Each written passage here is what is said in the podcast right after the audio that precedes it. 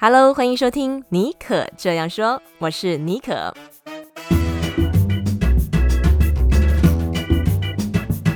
为你注满创意动能，你也可以这样说。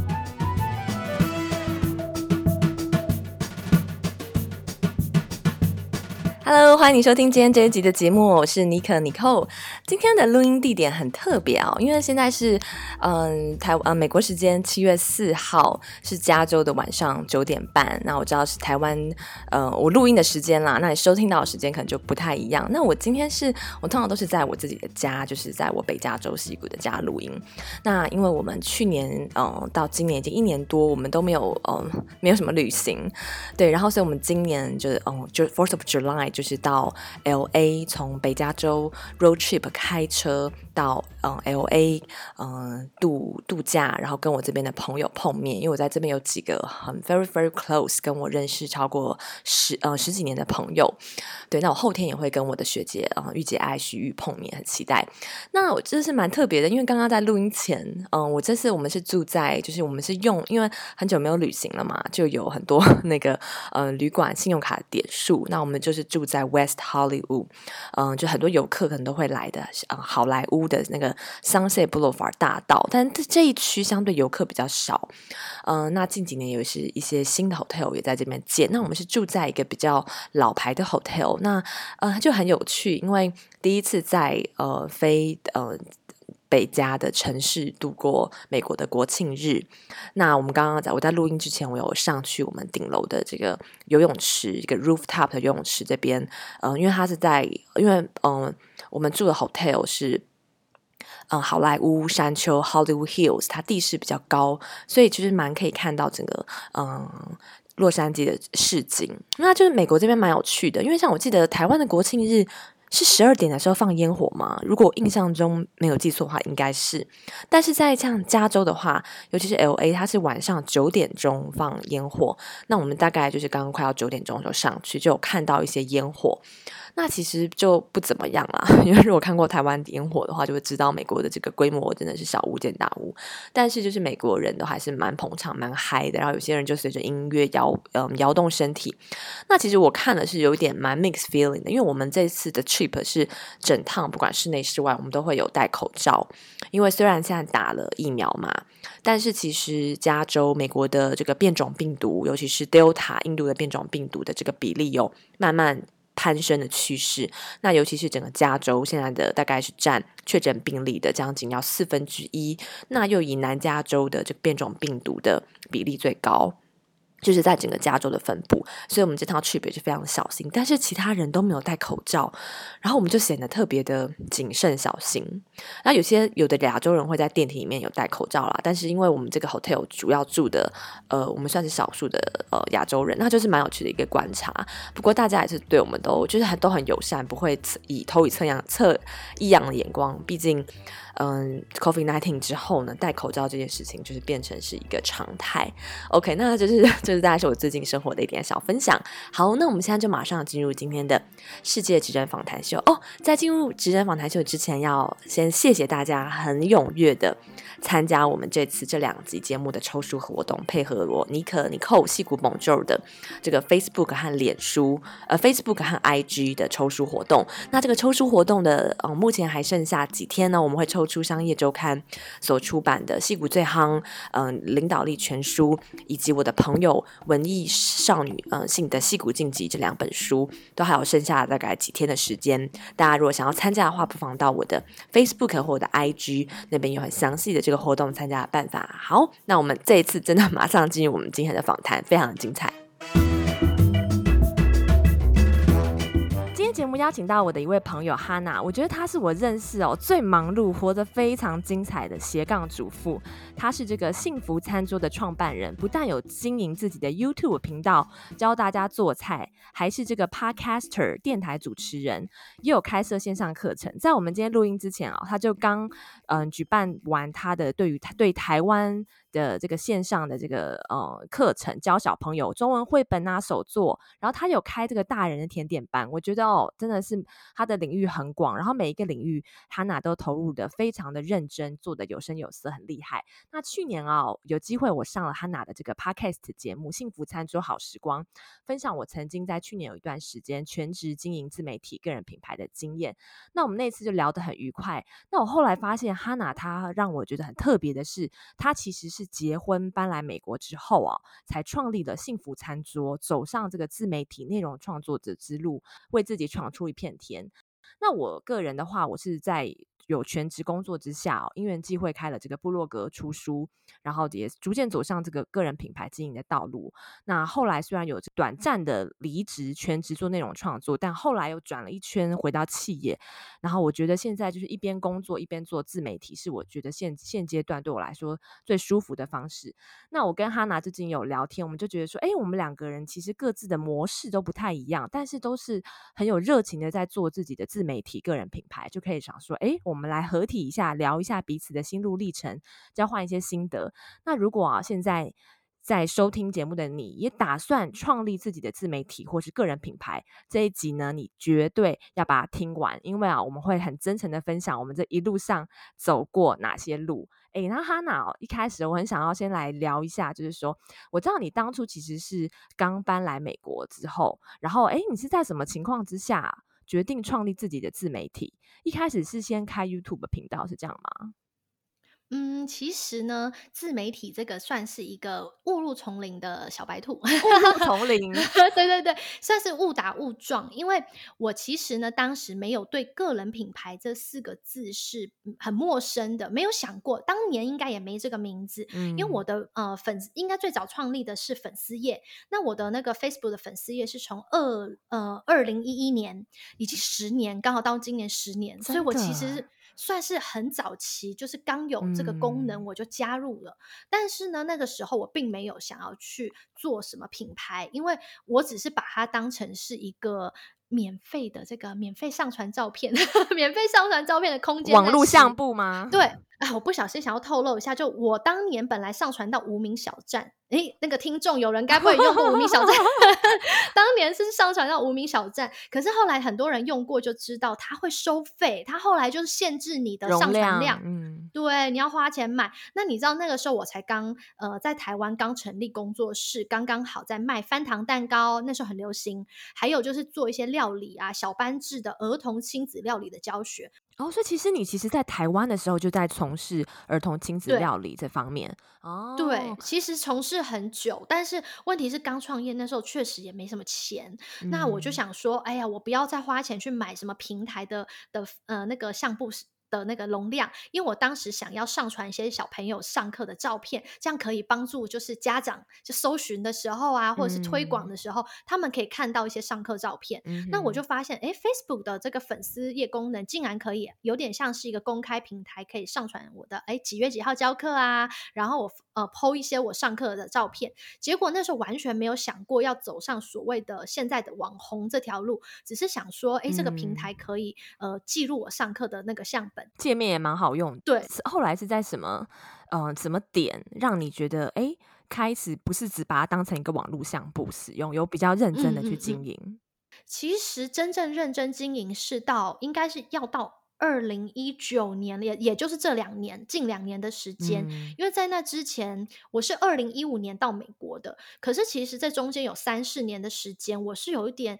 嗯，也不能算迷失，可是在找寻自己到底在美国找方向。对，我到底要能够做什么？那这个粉砖其实中间这三四年是想关掉的，因为你我已经不教课了嘛。那我上面有开始尝试 po 一些我自己，比如说美国的生活，但因为我当时呃发了我粉砖的都是学生的妈妈。爸爸，他们就是看上课资讯的，嗯，那可能看着看着就发现，有些人会留下来，觉得说，诶，老师在美国的生活，我们可以继续关心他。嗯、然后呢，也许有些人会有兴趣，结果开始吸引到一些呃类似会想要啊、呃，比如说看国外生活的一些一些粉丝，嗯。那我就意外的变成了，诶，我怎么变成大家口中的这个呃，好像要在经营所谓自媒体网红了？那我那时候很 confused，我就想说。我我自己没有想走上这条路，可是我变网红了，那我我要怎么经营？我其实是有点混乱的，然后我就一度哦很失落到我想关掉，我觉得很烦，就是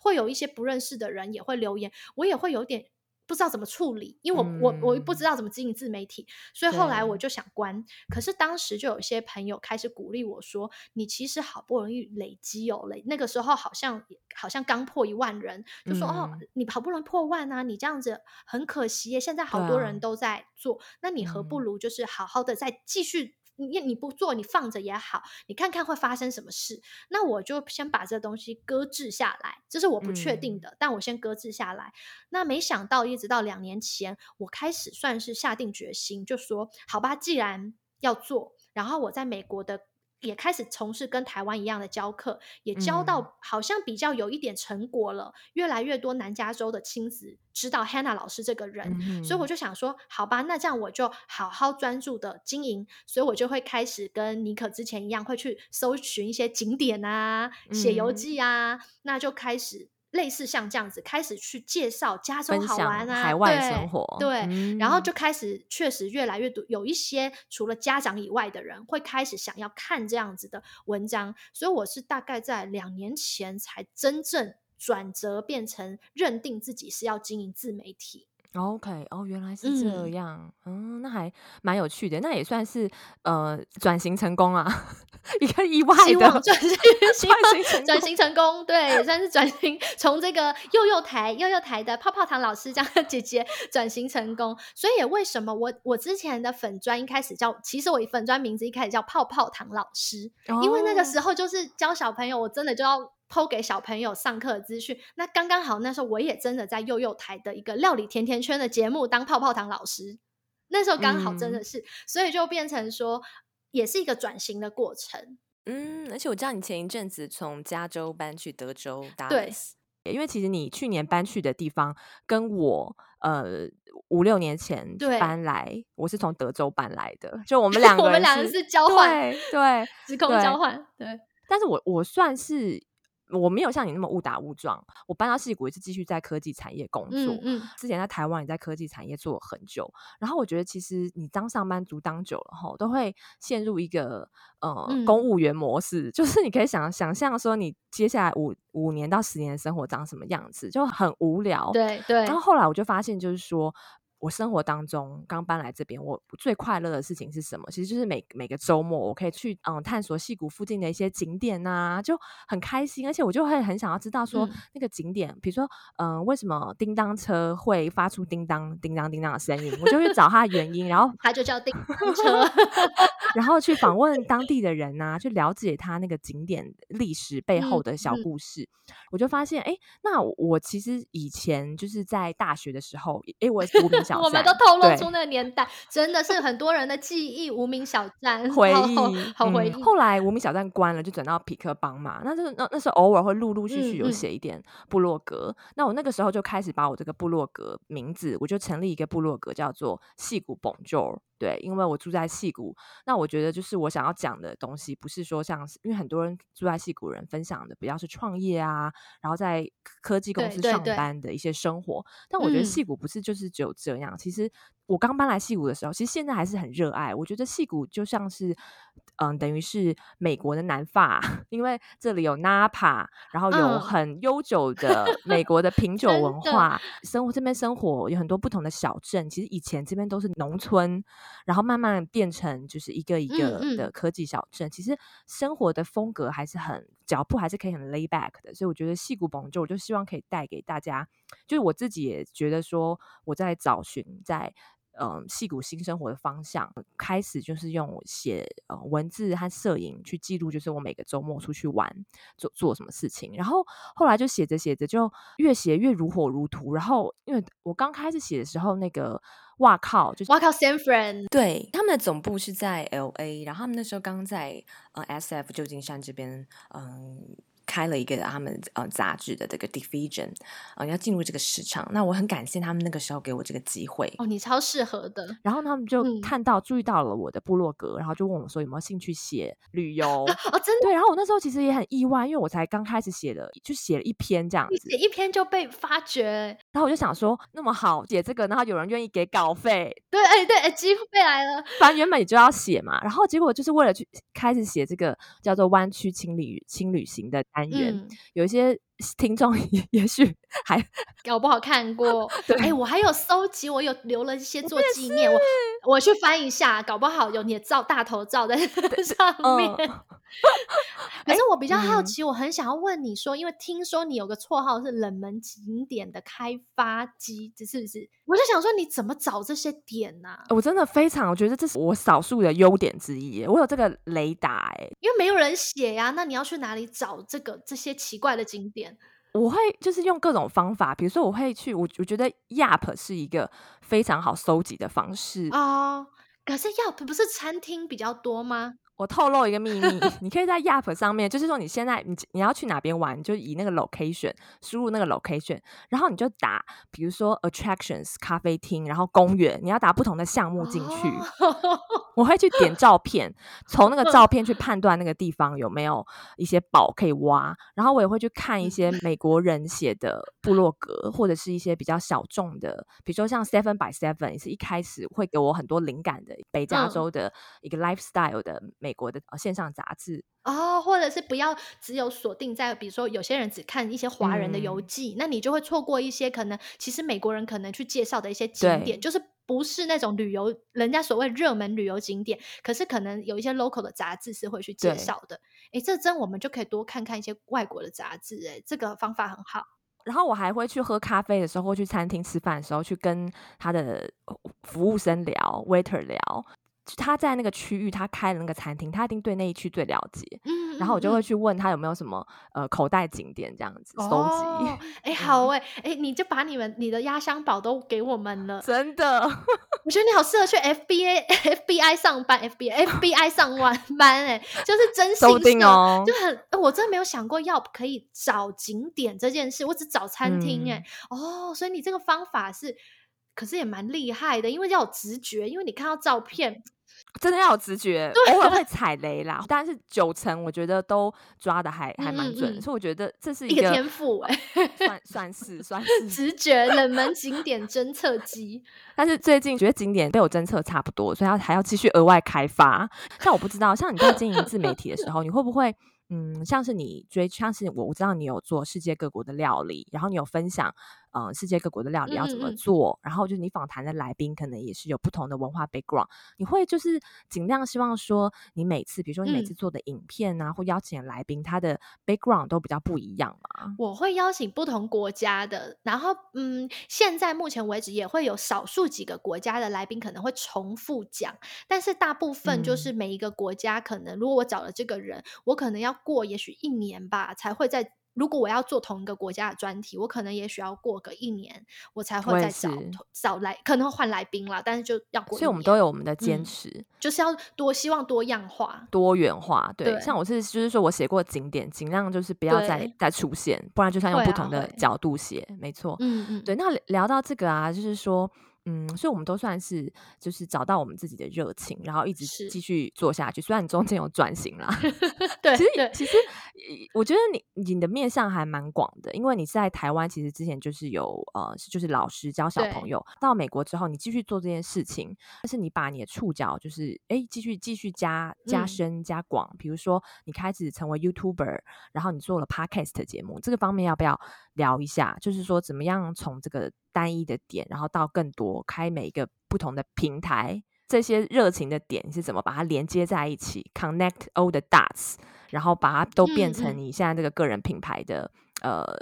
就是讲同一个故事。我其实要也要谢谢妮可，因为我要讲的是说个人品牌这几个字啊，我开始有意识的去注意到，其实是从妮可的分享开始。然后我还记得去年我访问你的时候，你还另外有跟我聊到数位游牧民族 （digital nomad） 那个词嘛，嗯、我当时真的没没什么听过，有印象但没什么没什么了解。我特别去搜寻了解，后来我才发现说，哎，其实我在做的事情就是就是像我现在教课都在线上教，然后后来我现在。那连有时候去，有时候工作，我就是会把电脑带出去，因为现在疫情的关系都变线上了，嗯、我才发现说，其实我没有认为我自己在做个人品牌或 digital nomad，可是我好像已经在做了。那也，嗯、我觉得其实透过那一次的访问，还有后来当然也有很多来宾，我觉得从不同人身上，我开始一次又一次。去会去激荡我，去想到说，哎，对耶，我在做 podcast，我是喜欢做这东西，因为我呃，我有在电台上班嘛，part time 的就是节目。嗯、那那时候我是在做的节目是报新闻诶，午间新闻诶，就是、哦、对一开始，可是因为一开始我我的我其实没有这么。在报新闻上没有这么的怎么讲，这么老练，这么的有资深，嗯、所以其实我一直追不上别人的脚步。我那时候压力也蛮大的，然后后来我才发现说，其实是我的位置可能摆在一个。没有那么适合我，后来我就去开始做我的节目，后来变成是叫做“洛城二三事”，是在讲洛杉矶的休闲的一些活动，哎、哦，就适合我很多。那透过、嗯、活泼对对，透过那个节目的主持，我和一个搭档主持以后，我才开始去思考说，哎，对呀，我自己可以做自己的 podcast。那刚刚好公司也说，哎，你就你接下来你可以开一个你自己的。呃，节目就是我后来的幸福餐桌好时光。嗯、那我就跟公司提说，那我可不可以同时把这个节目放到 Podcast？因为好多的来宾他们如果不在南加州，他们听不见。那你知道传统广播是播完就没了，嗯、所以我就我就问他们。公司也很支持，就说好啊，那你也放到 Podcast，就无形当中放上去，也是一个误打误撞。我一开始不是想要当 Podcast，嗯、我是想把电台的节目放到一个平台，然后让可以多一点人可以听到。对，多就或者是来宾想分享给他的家人，他可以有个 link 可以传嘛，嗯、对不对？结果没想到那一刚好去年因为疫情 Podcast 爆红，很多人开始做 Podcaster，然后我才知道说，哎。我我变一个 podcaster 了，就是也是又是一个，我只是找我有一样跟粉丝也一样状况，就是我只是想找一个平台放我的作品，就无意当中我、嗯、哦我变 podcaster。那 YouTube 频道比较好玩的是，因为我要感谢就是有一对呃网红的这个 YouTuber 夫妻在南加州、嗯、叫佩丽。还有他的先生.他的先生这个大桃，他们呢两个是呃做很资深的这个 YouTuber。那个时候我跟我先生和他们家吃饭的时候，他们鼓励我说：“哎，你很适合，你喜欢做菜。”然后呢，你他们本来是说你你看起来也蛮会主持的，那你就结合你就做 YouTube 啊。嗯、他就分享他自己做 YouTube 经验。我自己想想，我想说，哎，好，我试试看。于是我就从一开始是，其实我一开始做直播啊，我做 Twitch。直播哦，直播主、哦、很有勇气耶！英文的、哦，一边做菜，还有人会捐钱给我，真的很好笑。哎，美国真的有人会捐钱，然后我我很好笑，我第一次看到那个金币从荧幕上掉下来，我还说这什么东西啊？我说哎哎，怎么会有金币？然后我先生就说那是人家捐钱给你，你要赶快说 thank you 这样子 for your donation 或什么。然后我就说哦，谢谢谢谢，我得到钱了耶！然后没有一一两块美金，一两块美金打赏。嗯那我我是从 Twitch 开始做了几集，但是我发现我没办法坚持每天在那里做，因为直播主是其实是像上班一样，他每天，每天都要一直跟观众，而且要很长，你可能三个小时，然后跟观众互动要聊天，一边做一边聊天，我怕我会切到手。嗯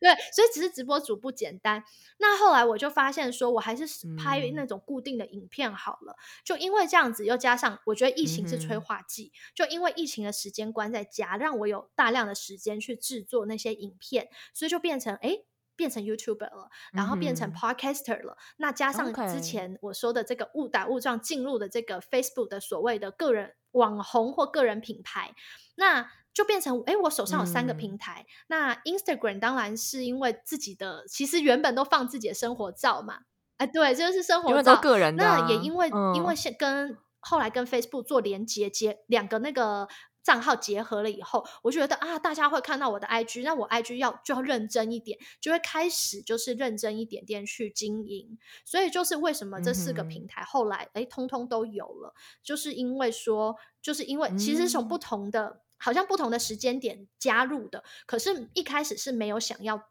每个都做。那直到一直到了呃、嗯、去年底的时候，我开始想到一个点，说哎。等等，我有 podcast，我有 YouTube 频道，然后呢，我又有就是呃这个 Facebook 还有 Instagram。那当然，一定美国都很流行要有一个个人网站嘛。嗯、然后呢，一个自己的账号的一个网域的名称。那我想说，哎，我有这五个平台，我就忽然间发现我自己好像一间一人电视台哦。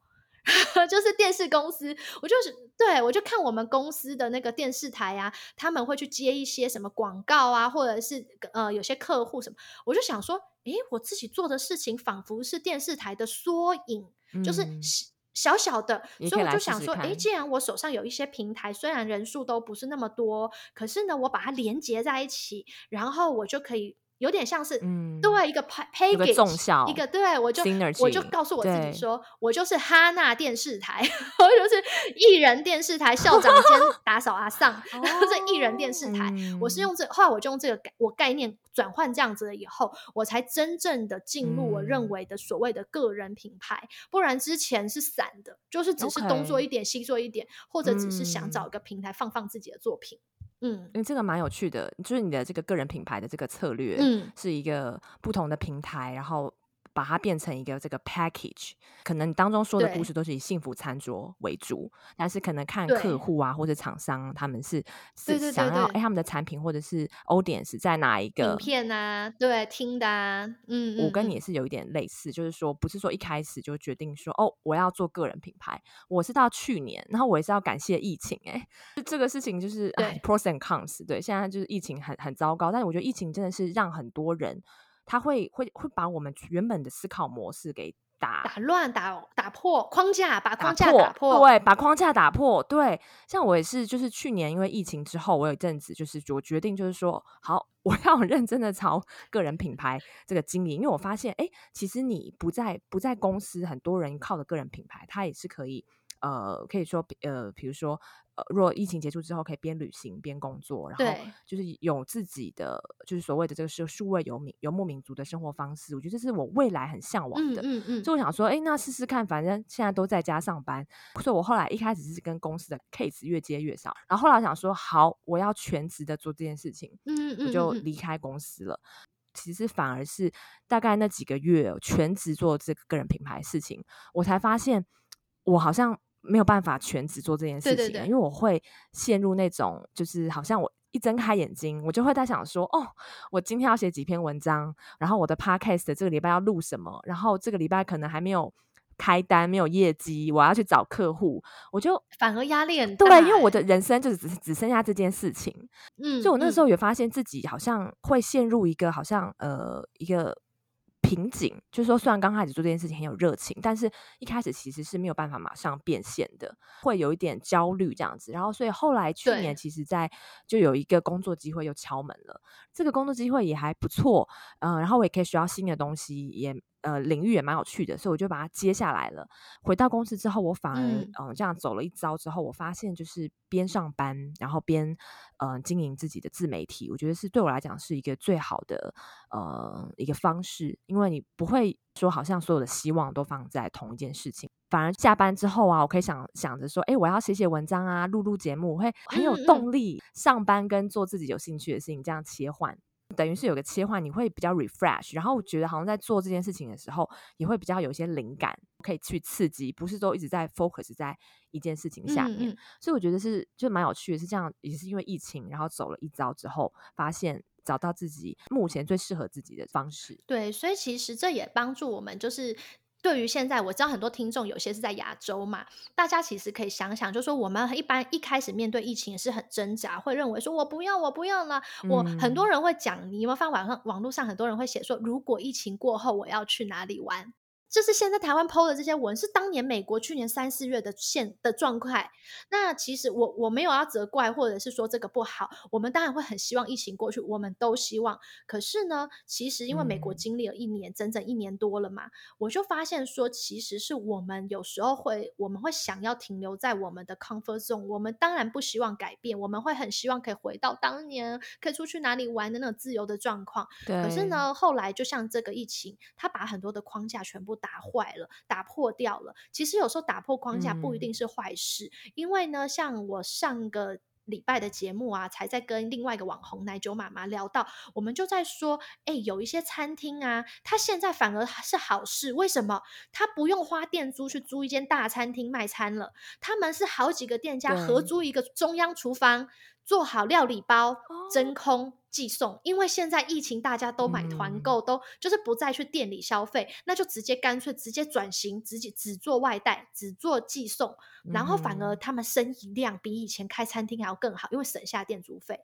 对，所以其实它真的是对于很多不管是个人还是一个 business model 或是一个产业，都会产生一个新的可能性跟新的开始，等于是打打破重组。所以也是从这个角度来看，呃，疫情这件事情可能也会带来意想不到的收获。OK，那我再来哈，我想要再聊一下，就是说，哎，你这几年就是你这样经营自媒体、嗯、个人品牌下来，你觉得当中有没有最有挑战性或是最大收获在哪里？最有挑战呢？我觉得最有挑战的是，其实你的意志力还有执行力要蛮强大的，定力也要强大，专注力也要强大。嗯、我说的那种强大，是因为其实我在经营自媒体的这段过程中，呃，不管是呃。负面声音或者是正向声音都有，但是很多人会给你意见，有人会告诉你说：“哎，不对啦，你那个拍片你应该要那样那样。”那也许有一些是前辈，嗯、他也会给你一些他在那他自己的经验带来的意见。可是不是每一个行销策略对每一个人都是完全适用，所以一开始你会想要去听哦，那可是那前辈他有那个好几十万粉丝，哎，他说要这样这样做，然后或者是你看到另外有些网络上教你的行销。策略，你也会想说，哦，是不是要这样这样做？那有时候反而当你在这种嗯不太确定的状态，你想要尝试着学着别人的那套。复制别人那套去做的时候，你会发现你自己会越来越离开你原本为自己设定想要做的那个目标。比如说以 Podcast 来讲，好，我原本的节目可能是想要做一个，比如说呃访问各国的这个移民的温暖的这个移民故事。结果你知道我那时候也是有一段时间迷失，嗯、因为大家会说你要去邀那个谁呀、啊，他那种现在很流行谈那个理财啦，谈那个什么什么职涯呀，谈怎么。怎么样出国这个赚钱呢、啊？嗯、好，然后我真的去邀了一些类似比较这方面的来宾，后来发现收听率反而并不好。然后我、哦、我很压抑，我就要想说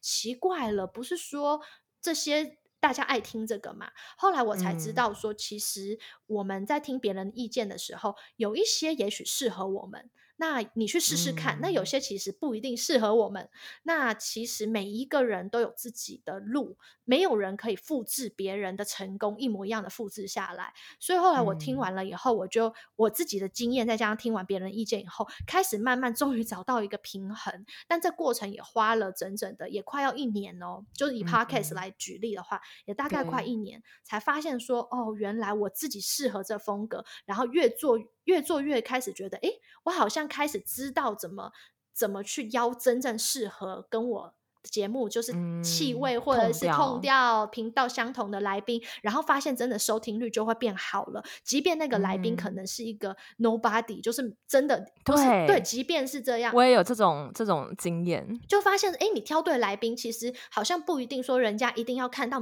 名人，或是要看到什么那种所谓高流量的，他才会来听。嗯、那这个是我觉得蛮大的挑战，就是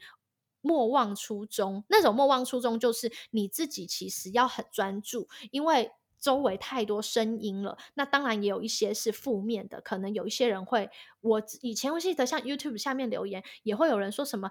这人声音好恶心哦！真真的就是有一些奇怪的人，嗯、然后他会批评你。那其实因为这些人他就是一个一组账号，你不知道他是谁，但是一开始会走心，会觉得，呃，有人说我好好好好难听哦，或说我明明就很努力做，为什么他要这样讲我？对，那其实这是。这一开始遇到酸民啊、键盘侠这个年代很常见。那我觉得也是心智要很坚定，嗯、你要知道你自己在做的是什么。所以很像那个，我每次都想象自己很像赛马，那赛马旁边不是有那个吗？遮掩的罩子，让他可以 focus 看着前面的路，嗯、不要往旁边看。所以。我觉得走在自媒体这条路，你会需要一个眼罩，就是赛马的那个眼罩。你要只提醒自己说，我要定睛在我，好像我原本想要做的那个东西。我我要做的改变是，呃，做一些可以让我节目进步的改变，而不是听了一些，呃，你要自己分辨啦。有一些声音是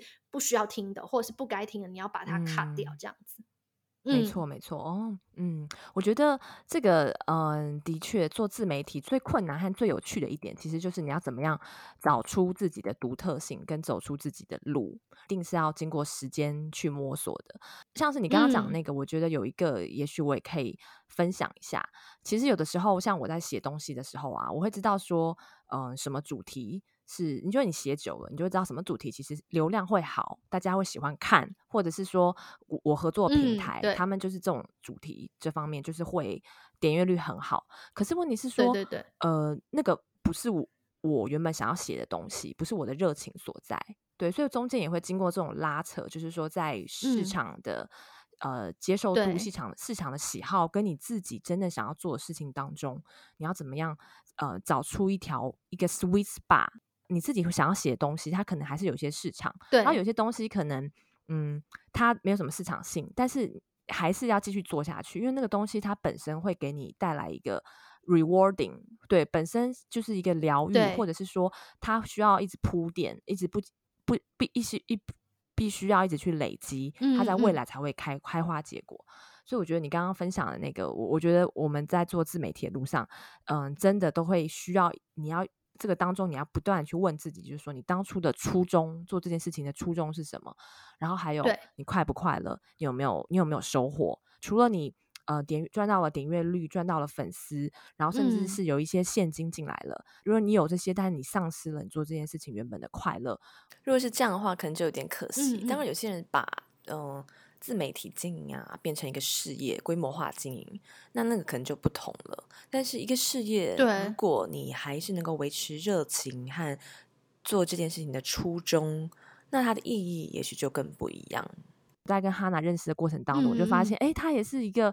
嗯，对于自己的热情很，很很愿意花这个时间跟精力去投入，然后找出自己的路。所以我觉得在他身上，我也感受到了很多的正能量。谢谢。嗯、然后刚刚也，我们也才前面上上一个讲到热情的那边啊，因为妮可刚刚有讲到说，你后来发现你反而是接回回去接工作以后，你下班要录音，你会很开心，就是变成他他是你期待要做一件事。可是如果你把这件期待的事情变成每天。只有这件事变一个工，好像就没那么开心了。其实我也是，所以我觉得我们的，我就觉得说，我们其实需要一些 input 和 output。嗯、意思就是说，像我自己啦，以我举例，因为妮可的 input 可能就是他许他的 input，我是指说让你得到热情的东西 input 进来到你自己里面。那对我来讲，是我跟小朋友教学的过程，嗯、还有像是跟家人一起旅行。哦我喜欢跟我，嗯、我当然现在是先生嘛，跟先生一起旅行，这两件事情对我来讲是一个 input。那 output 就是我要给出去。嗯、那像是工作就是，比如说呃，像是主持，反而对我来讲哦，录音、主持节目、自媒体平台要发文这件事情对我是 output。因为我有时候会告诉我自己，嗯、哦，你一定要发文，因为我常常让那个粉砖长长草，因为我很随性。有些粉有些人是会排文，嗯、就是说他每天固定播啊，对，就是我每两天一定要发一个什么。我我常常之前很随性，有时候消失两三个礼拜，到那种粉丝会传信息来说，你去哪里了？你怎么了？你最近还好吗？我婆婆还打电话来哦，说，哎，你们粉砖怎么都没有更新嘞？我以为是你的粉丝哎，我才我才知道成功哎，没有我。我才知道，原来他一直有在看，偷偷的这样。没有他，他有在看，我知道，但是我不知道他这么看的这么认真，还会看说怎么一个礼拜都没发文，然后打电话来问。嗯嗯、他说：“你还好吗？我看你上篇文写你好像过敏哦。”然后我我就发现说：“哦，所以其实呃，他是需要，其实你开始经营你把它变成个人品牌，你就是要有意识的要去，你必须要有规律的去经营，就不能那么随性了。嗯、那这也就是我会督促我自己的。所以其实有时候我自己已经真的那天累到，我最近装修嘛，我累到有时候躺在床上真的是头脑都快断电、秀抖了。嗯、可是我还是会想说，不行，我照片累积太多，我要把一些文我硬要发，我还是得发。所以我常常发完时间最近都是两三点。就真的熬很晚，然后写到有时候都头脑昏，快宕机了。嗯、可是这算是我给我自己的一个有点像是坚持或工作压力。那这个就变成不是我的 input，这其实是我的 output。那对我来说，嗯、所以我后来发现哦，当你只做一件事的时候，你可能那件事情就会变很大的压力。可是像我的 input 是教学跟跟家人旅行，那我每次。教学对有些人来讲可能是 output，但对我来讲是 input。我觉得我跟小朋友一起做的那个过程，我很享受当孩子王的感觉。哦，我从小就会把邻居叫来，然后叫叫大家，就是我当老师，然后大家做事。所以对我来讲，就是当老师和教学的过程，嗯、跟小朋友一起做手做、做剪剪剪贴贴。对我来讲是舒压，给你带给你一些新的能量充电。那刚刚好，它是我的工作，所以就变成说好哎。所以我的工作跟那个一般人想象是颠倒，可能对你可来讲是那个 input 是下班以后来录对节目，我写东西、嗯、写文章。那对我来讲，写文章和录这些其实是我的 output，、嗯、然后我的 input 反而是我想要跟。学生在一起，或者是跟家人，呃，像上个礼拜就刚刚去那 getaway 去森林里面与世隔绝两三天。嗯、我看到你的照片超美的，不小心露背了，然后就是对，就是像那样是我的 input。嗯，嗯，我觉得 Hannah 还点出一个可以给大家做参考。嗯，在走上自媒体内容创作者，一定你会遇到，尤其在前期的过程，你需要三个月、半年，甚至是有些人要更久。嗯、你就是要一直不停的 input、input 累积、累积同样的主题，用不同的角度，然后不同的这个灵感的方式，你去写，呃，或者是说去拍影片，或去做 podcast。所以，但是你在这个一直去 output 的过程当中，一定都会累。或者是说，嗯，很疲倦，没有新的梗，所以就是说，真的要找到你每个人 input 的方式不同。嗯、像有的人可能他拿是他他的这个工作可以生财的工具，刚好就是他的热情的所在。那对我来讲的话，呃，嗯、我的内容创作部分给我很大的这个创呃成就感。那我平常也会去看书，嗯、做这个呃 meditation，把脑子放空。所以我觉得大家要要去找到自己 output 跟 input 的平衡方式。好，那在今天最后呢，哎，我觉得我们也可以给大家一点小小我们过来人的这个 小建议。血泪、心酸，血泪踩着我们的肩膀往上爬。对，应 该有很多，就说女生她们可能刚搬来美国，或者说也嗯嗯成为家庭主妇已经呃有有一阵子了，或者她可能刚生完孩子，想要重新找到她人生的热情。那可能这时候大家会想要尝试哎做自媒体，然后有做自己的个人品牌。对于这样子的这些女生，你你会给他们什么建议？嗯如果是主妇，我觉得我其实很支持很多主妇现在说想要做这个 podcaster。我像我之前访问过一位那个金算妈咪，这个那个兔、嗯、山迪兔嘛。那像三迪兔，我觉得他就是一个蛮好的代表，一个主妇，然后他也是代职的主妇。可是呢，他可能对他来讲，他经营 podcast 以后，他觉得他找到自己热情的一个，算是一个出口，因为他想分享。那他的擅专长是什么呢？理财啊，就分享理财，理财如何家庭理财，嗯、而且他不是 focus 在家庭理财，那像我自己，因为我对食物很有热情，我爱吃，嗯、我是真的爱吃，然后我就是又爱做菜，爱吃又爱做菜，哦、就是我从小就非常爱做菜，嗯、就是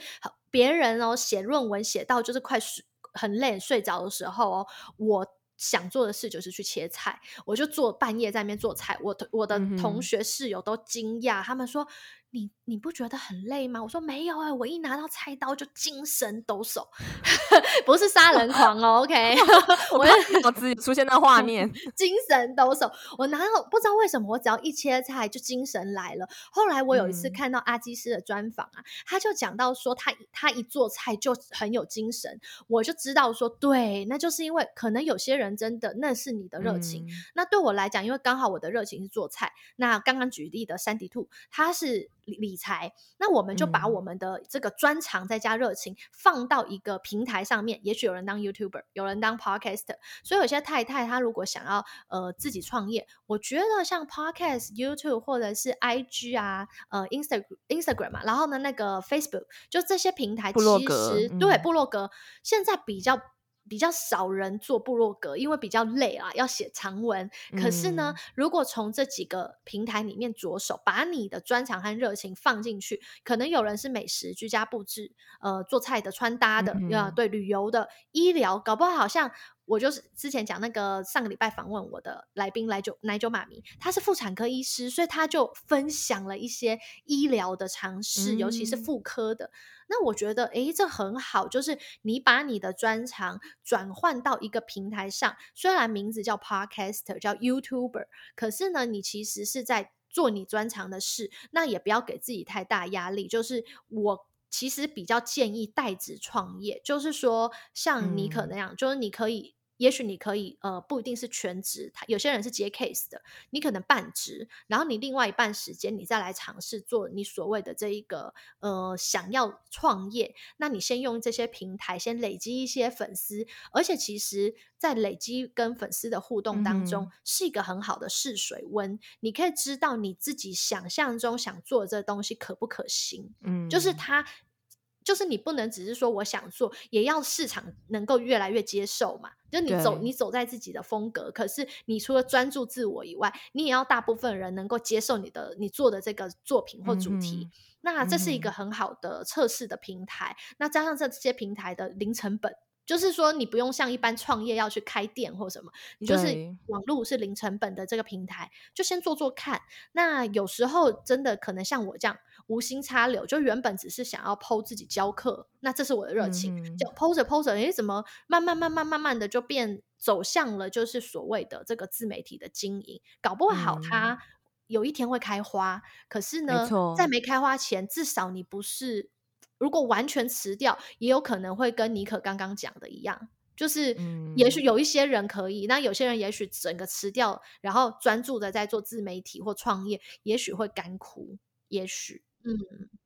就循序渐进。嗯嗯，很棒。我也是蛮建议大家，就是说可以利用你工作以外的时间去投入你的这个热忱。比如说像 Hannah 刚刚讲的，你喜欢旅游啊，你喜欢煮菜啊，你喜欢呃居家布置，你就把你的这个兴趣，然后做一个分享，用你一个觉得哎你比较舒服的一个平台，你去在上面去分享。久了之后，有一天它就嗯会开花结果。一开始其实。也可以先用少许的时间，可能每周就是投入一到两个小时，就周末的时间去试试看，根据市场的这个状况，慢慢慢慢的去调整，增加你投入的时间。但是我我会蛮建议大家至少都给自己三个月到半年的时间，嗯、尤其是我觉得做自媒体，不是说而且现在 就是多人投入了，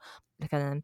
二零一零年那个时候，可能这还是一个很流量红利很大的时代。现在你真的要多给自己一些时间，你才能够看到那个累积的成效出来。而且通常这件事情，如果你做三个月到半年，你还继续做下去，它就有比较有可能可以继续持续下去。然后还有一个就是说，嗯，我不知道现在好有之前有会有收到信，就问说，嗯，比如说写部落格啊，要要怎么样可以嗯。能够赶快变现赚钱，所以我真的觉得说，一开始你做这件事情之前哦，真的不要想到赚钱。不能想赚钱，有时候反而自己其实常在倒贴。比如说，我们要去买什么拍照的，我我都要自己买拍照的那个布置的那个餐盘，我家光盘子啊、道具啊，嗯、我有一大箱、一整大箱的各种假花假草，就是要要拍照用的餐桌布，我就有就是三四十条的这种各种颜色餐桌布。嗯、那其实这些都是投资，可是我还蛮感谢我自己的家人，像我爸妈，从我小时候，嗯、然后还有我先生，他们对于我对于我兴趣的事情的一些投资。他们似乎会提醒我说：“哎，不要花太多钱哦。”可是他们似乎不会阻止我，就是做投资这些东西。嗯、所以我有时候都觉得，我好像你说真的赚钱吗？我觉得我好像投资的搞不好比我赚到的多。嗯、可是呢，我赚到的是有很多时候我不放在赚钱变现，不要一直想着变现。我觉得先从热情出发，然后呢，有时候我自己那一个那个。呃，有些拍出来的食谱流量不一定很好，嗯、可是我看到我自己拍的那个画面，我有时候会自己重复看，我就觉得哇，好美哦！我就觉得说，哎、欸，好美哦！而且也不完全为了拍，我拍完我真的把它吃掉啊，我就自己觉得好开心哦。然后送邻居啊，我现在都拿去送隔壁亲左右邻居。嗯，对对对，我就觉我就觉得说，反而送邻居要跟邻居聊天，好快乐。哦、我透过我这光这几个礼拜拍的东西去送那个一些阿多啊，然后跟他们说这台湾的雪 Q 饼哦，嗯、然后哎，他就请我进他家聊天了，我就觉得说哎，好好玩哦，就反而说呃，对我来讲就是说拍片它是一个一个。我一个结果，大家看到结果，嗯、可是其实我中间享受的那个过程是很多人没看见的。可是这些过程对我来讲，我自己从当中找到一些过程的乐趣，比如说送东西去给邻居吃啊，或者是我自己吃掉啊，或拍的过程，我享受那个拍出好多照片、好美的那个画面。嗯，那这些就是一个收获。对我来讲，它是一个无没有钱的收获，可是我把它视为一种财产，就是我是我得到了心灵的财产。对，其实比有形的财产是更难得到的，而且也是更最宝贵的。我觉得这，也是我一路上对啊，这一集好 好好好 deep 哦。对啊，就心灵，这个也是跟最后一个，就是觉得说，我觉得我做自媒体到现在最大的收获，就是不管怎么样，嗯、我都有赚到一种我自己很丰富的生活体验，还有你刚刚讲的这个过程，嗯，对，Hana 这样一路走到现在，她是用嗯、呃、这个全职主妇创业的这个角度，那我是比较是嗯、呃、不离职创业这个方式，但我们两个真的其实最后要给大家的那句话都是。就是 follow 自己的热情，嗯，对，要不然做不下去。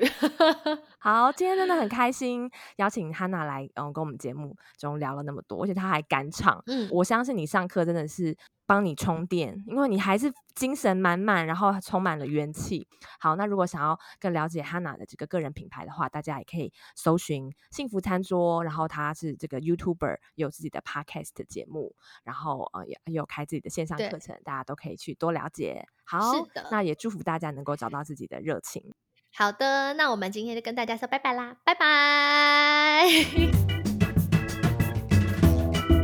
自己跟 Hannah 真的聊得很尽兴。那如果嗯大家喜欢今天的节目哦，嗯也欢迎你到 Apple Podcast 帮我留言打分，留下五颗星，还有你的留言。最近开始又越来越多人留言给呃我，不管是透过在 Apple Podcast 你收听 Podcast 的平台，或是在我的脸书 IG 搜寻西谷 Bonjour 啊，妮可 Nicole，我的妮是没有女字旁的那个妮，Nicole 是 N I C O L L E。那也不要忘了我们的抽书的活动跟嗯出版社合作的送。送送你好书，防疫在家送你好书的活动也持续进行，大概在两三天就结束了，所以大家也可以赶快把握这个时候哦。如果想要看好书的，我觉得我推荐的书真的都是我自己从头到尾都有看完。那我平常阅读量算是还蛮多的，嗯，然后真的是非常推荐大家书，我才会在节目中或是我的嗯平台当中跟大家分享。那也不要嗯，我就希望大家可以把握这个机会。好，那如果你有什么心情，嗯，也可以分享给我。最近开始有些人会，嗯，越来越多人会分享。讲他的一些心情，或者是平常生活当中，因为最近疫情有很多的感触，